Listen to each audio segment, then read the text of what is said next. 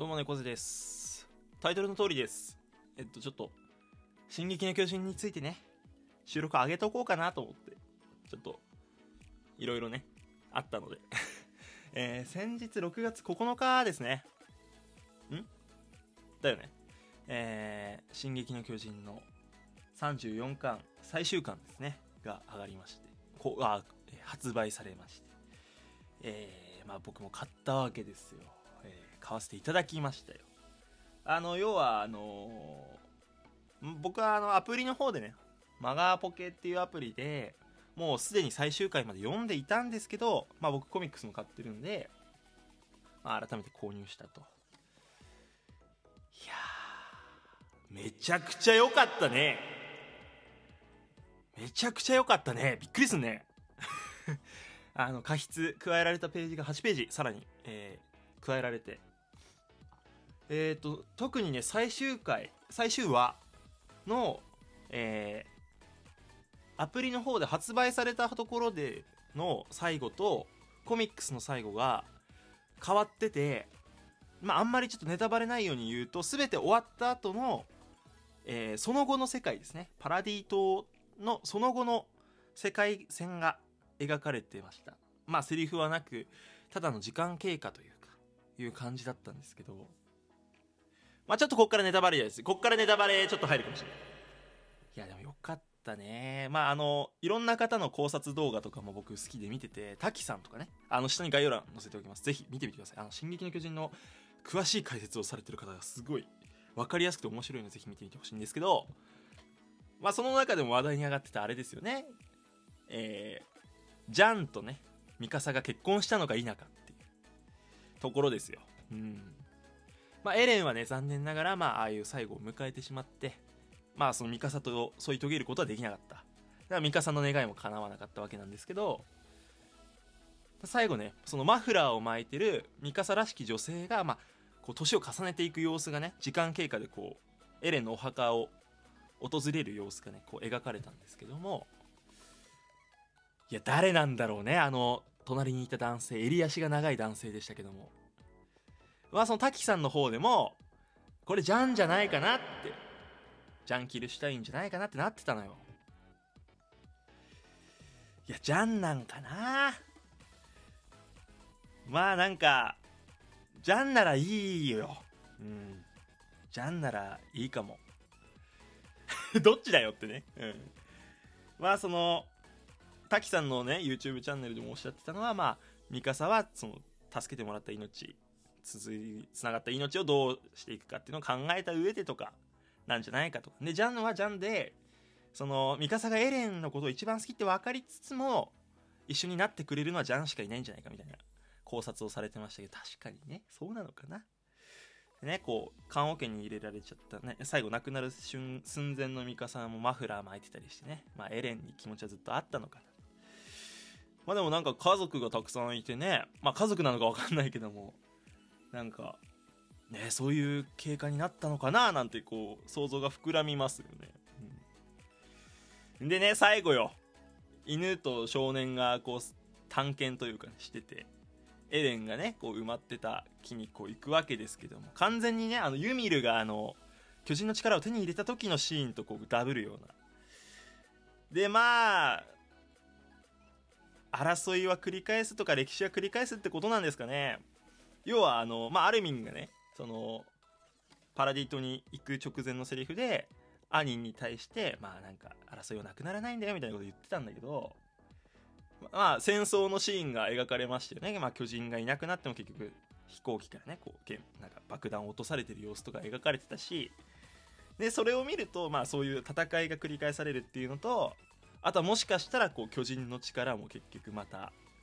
巡り巡るんじゃないの？みたいなことなのかな？わかんないけどね。まあいろんな妄想が膨らむ最後ですごい加筆されたページでなんかすごいまた解釈の幅が広がったなって感じでしたね。めちゃくちゃ良かった。だから。でまあ細かい修正セリフの修正ね。アルミンのセリフとかなんか修正も入ってましたけど。あのね滝さんのその YouTube で気づいたんだけど俺も知らな気づかなかったんだけどあのねミカサのおっぱいが大きくなってました。これなんですよ、うん、膨らんでたね。膨らんでました。いやまあなんていうのかな。まあ俺の一つの解釈なんですけどまああれなんじゃないかなよりこう最後まあミカサがねこう女性的に描かれるというかそのエレンを思う一人の女の子としてこう最後描かれていくわけですよ、まあ、戦いが終わってねそういう巨人の力とかがなくなってこう平和がねエレンのおかげで訪れたってなった時にエレンを思い出して涙するミカサとかっていう描写があるんですけどまあそういうシーンにつなげるために女性らしさっていうところで強調をしたんじゃないかなっていう僕は考えを持ちました。うんまあ一概にそのおおっぱいおっぱいってこう騒いでるわけじゃなくて多分あれは女性らしさの象徴というかこの後にそのミカサを女性的にね一人の女の子として描くための一つの描写なのかなっていうふうに思いましたね。うん、まあ強いミカサがこうずっと描かれてきてるわけでそこをこう払拭するわけじゃないけど最後につなげるための導入としての描写なのかななんて思ったりもしました、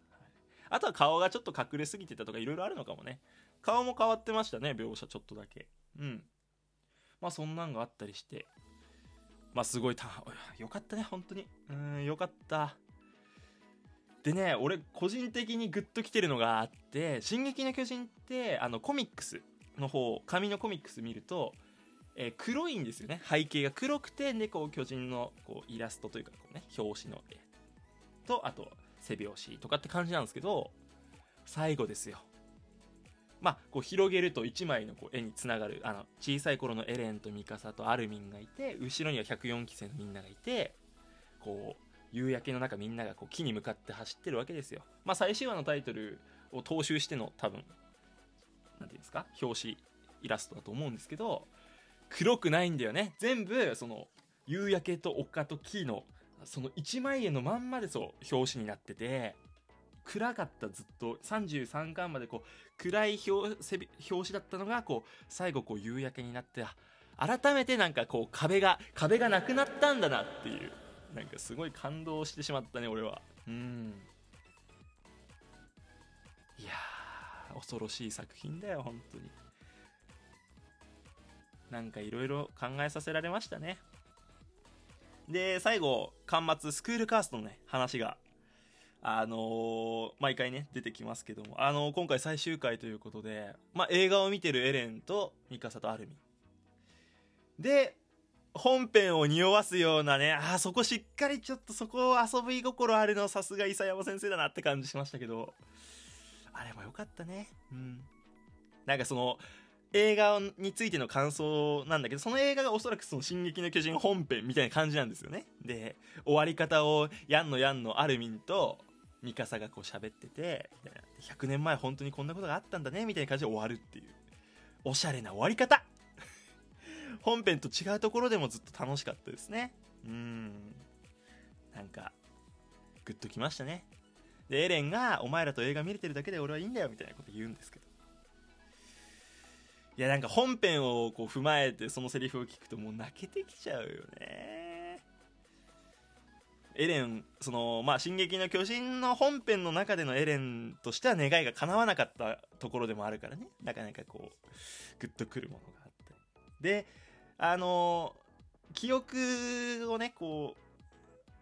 うなんてその描写のシーンでスクールカースのコマがあっていろいろ話題になったんですよね。なんか現代のアルミンとミカサの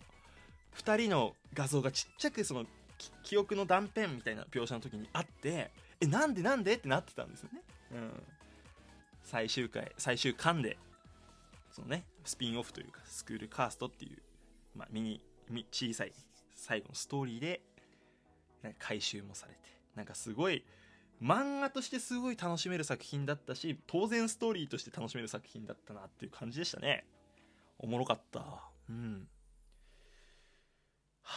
ということでもうこの冬からですか？今年の冬からファイナルシーズンアニメのファイナルシーズン本当のラストも始まるってことでね今からもどうなっていくのかっていうのはすごい楽しみですけどまあなんかね最後まで「進撃の巨人」というものをね味わい尽くしてしっかりとキャラクターたちのお別れできたらなというふうに思います。っていう話。ということで猫背でした。進撃進撃の巨人面白かったって言ってる猫背でした。ありがとうございました。こういう終わり方でいいのかね？